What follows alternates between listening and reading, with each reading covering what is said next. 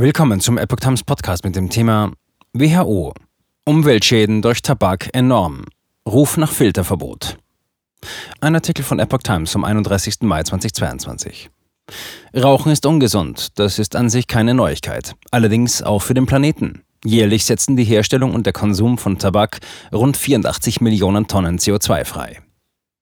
Das Rauchen schadet laut Weltgesundheitsorganisation nicht nur der Gesundheit, sondern auch der Umwelt enorm. Jedes Jahr kosteten Herstellung und Konsum von Tabak mehr als 8 Millionen Menschenleben, 600 Millionen Bäume, 200.000 Hektar Land sowie 22 Milliarden Tonnen Wasser und setzten rund 84 Millionen Tonnen klimaschädliches Kohlendioxid frei, rechnet die WHO in einem neuen Bericht unter dem Titel Tabak, Vergiftung unseres Planeten vor. Die CO2-Menge entspreche dem Ausstoß von etwa 17 Millionen benzinbetriebenen Autos jährlich.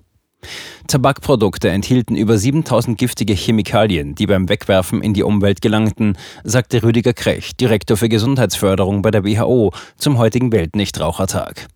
Rund 4,5 Billionen Zigarettenfilter landen demnach jedes Jahr in Ozeanen und Flüssen, auf Bürgersteigen und Böden und an Stränden.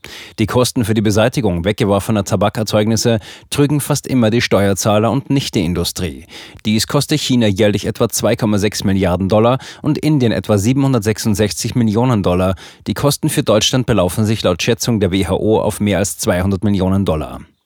Die WHO forderte Länder und Städte auf, die Industrie bei der Beseitigung der Tabakreste stärker in die Pflicht zu nehmen. Außerdem solle die Politik ein Verbot von Zigarettenfiltern in Betracht ziehen. Diese enthielten Mikroplastik und trügen stark zur Plastikverschmutzung bei. Ihr gesundheitlicher Nutzen sei hingegen nicht nachgewiesen, so die WHO.